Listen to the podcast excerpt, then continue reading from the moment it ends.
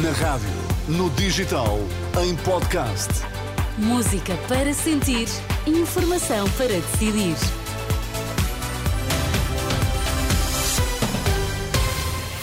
Vamos saber quais são os destaques que marcam esta edição das 8 com o André Rodrigues. Bom dia, André. Bom dia, Inês. Bloco Central é uma impossibilidade, garantia do líder parlamentar do PS na entrevista Hora da Verdade. Nesta edição, a história de resistência de uma escola básica no Fundão, onde restam apenas três alunos e uma professora. Então, e no Desporto, João Fonseca, bom dia. Bom dia, Inês. David Carmo foi afastado por Sérgio Conceição no plantel principal do Futebol Clube do Porto. Uma quinta-feira de sol em todo o país, com máximas a chegarem aos 14 graus no Porto, Lisboa aos 15 e Faro aos 17. Vamos lá, a edição das 8 na Renascença, edição de André Rodrigues. Um claro não ao Bloco Central, um governo do PSD viabilizado pelo PS não vai acontecer. A convicção é de Eurico Brilhante Dias, em entrevista ao programa Hora da Verdade, da Renascença e Jornal Público, o líder parlamentar do PS acredita que se os sociais-democratas vencerem, vão mesmo coligar-se com o Chega. Se houver uma maioria à direita, o PSD vai fazer um acordo com o Chega. Okay. Não tenho a menor. Portanto, não vale a pena elaborarmos num cenário. Quer dizer assim, vai o PS viabilizar um governo do PSD para que o PSD não. Isso não vai acontecer. Se a direita tiver maioria, mesmo que o PS ganhe as eleições, não tenho a menor das dúvidas. O país terá um governo de direita com a extrema-direita. O dirigente socialista admite ainda nestas declarações ao programa Hora da Verdade que entendimentos do PS com o PCP e o Bloco de Esquerda eh, poderão mesmo acontecer e toda a esquerda fica corresponsável por encontrar uma solução de governo em caso de vitória socialista. Se o PS ganhar as eleições e se formar uma maioria à esquerda, eh, não tendo o PS maioria absoluta, somos todos, todos, sem exceção, todos à esquerda, corresponsáveis por dar ao país uma, uma solução governativa. Isso parece-me evidente. A responsabilidade do PCP e do Bloco também existe. É claro que existe. Eurico Brilhante Dias, o líder parlamentar do Partido Socialista, numa entrevista, entrevista Hora da Verdade, da Renascença e Jornal Público, para ouvir depois das 11 da noite, na edição da Noite da Renascença e já disponível em rr.pt. Enfermeiros em greve até 2 de janeiro, paralisação convocada pelo Sindicato Independente de Todos os Enfermeiros Unidos, reclamam aumentos salariais de forma a igualar a paridade com a carreira técnica superior da administração pública. O tema chegou a ser levado ao Ministério da Saúde, que se comprometeu a resolver a situação até ao final do ano, mas a admissão do governo deixou os enfermeiros sem resposta. Há cada vez mais casais em que ambos os elementos estão desempregados. No mês passado eram quase 5 mil, de acordo com o Instituto de Emprego e Informação Profissional um aumento de 3,7% na comparação com novembro do ano passado.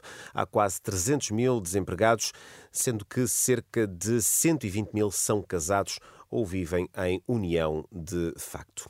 Facebook e Instagram estão a silenciar cada vez mais as vozes de apoio à Palestina. A denúncia da Human Rights Watch, a organização não governamental, acusa a Meta, a empresa responsável pelas duas redes sociais, de ter sistemas de moderação de conteúdos que censuram argumentos pró-Palestina no quadro do conflito entre Israel e o Hamas. Entretanto, no terreno, a cidade de Khan Yunis deixa de ser abrigo seguro para milhares de refugiados palestinianos. Nas últimas horas, o exército israelita deu ordem de evacuação da cidade no sul da faixa de Gaza.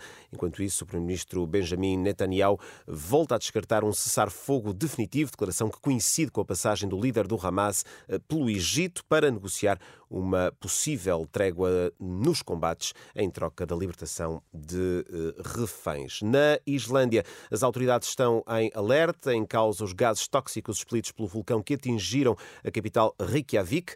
A fissura vulcânica, a poucos quilómetros da cidade costeira de Grindavik, continua a expelir cinzas, fumo e um rio de lava. Ainda assim, as autoridades dizem que a atividade vulcânica dá sinais de diminuição. E agora, João Fonseca, a atualidade esportiva com uh, o destaque para a despromoção de David David Carmo à equipa B do Futebol Clube do Porto. O defesa central terá confrontado Sérgio Conceição e usado um comportamento inadequado pelo facto de não estar a ter a utilização que desejava, atitude que lhe valeu o afastamento do plantel principal e colocado na equipa B, às ordens de António Folha.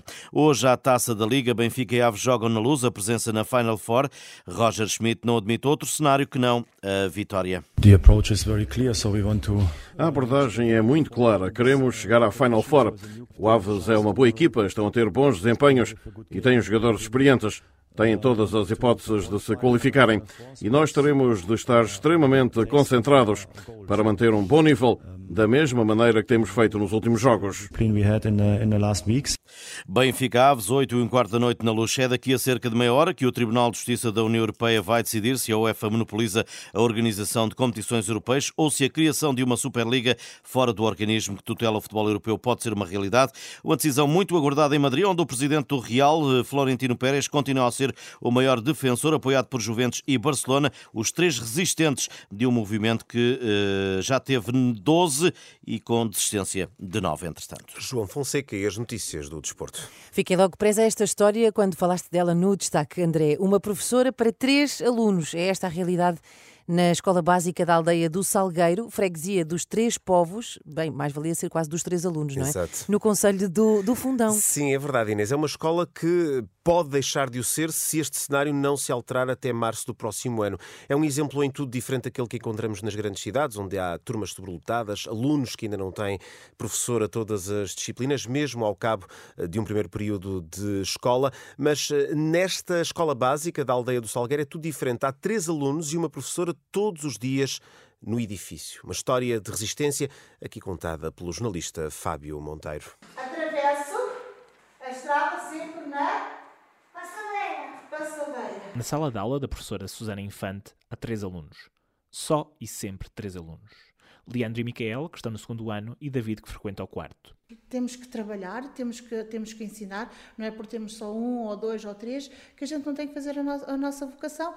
Os três rapazes são os únicos alunos da escola básica da aldeia do Salgueiro, no Fundão. Na teoria, este estabelecimento de ensino já não devia funcionar.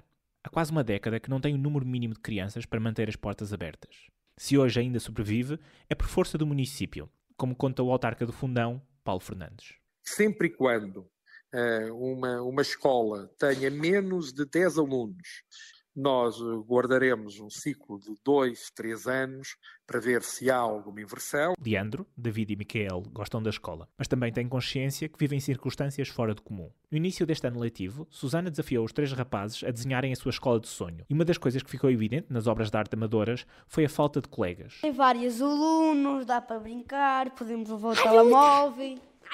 Muitas várias coisas. A aula de música. Pois, karaté. Podemos jogar futebol. Hein? Susana acredita no ensino de proximidade e não tem dificuldades em encontrar vantagens em ter poucos alunos. Basta o David dizer alguma coisa ou não querer e a gente arranja outra estratégia de cativar. Enquanto se o David não quiser, estivesse numa turma de 20 alunos e que não se tivesse proposto a, a, a trabalhar, era mais difícil fazer isso para os 20. Ou seja, o ensino é mais individualizado. Acontece que este também pode ser o último ano em que a Escola do Salgueiro continua de portas abertas, admite o autarca Paulo Fernandes. Se as projeções agora em fevereiro, março, se mantiverem exatamente o número de alunos para a escola dos Três Povos, ela já não vai reabrir próximo ano escolar.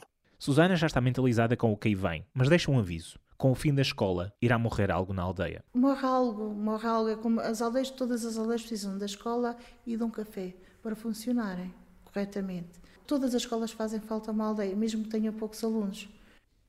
Reportagem de Fábio Monteiro na Escola Básica da Aldeia do Salgueiro, no Conselho do Fundão, onde uh, há apenas três alunos e uma eh, professora. Uma história de resistência. Esta escola poderá mesmo fechar em março deste ano, uh, se nada se alterar. É impressionante. Um cenário de desertificação, mais um retrato desse país profundo, como se costuma dizer. É isso mesmo. E uh, pode acompanhar estas histórias todas em rr.pt. Obrigada, André. Até, Até já. já.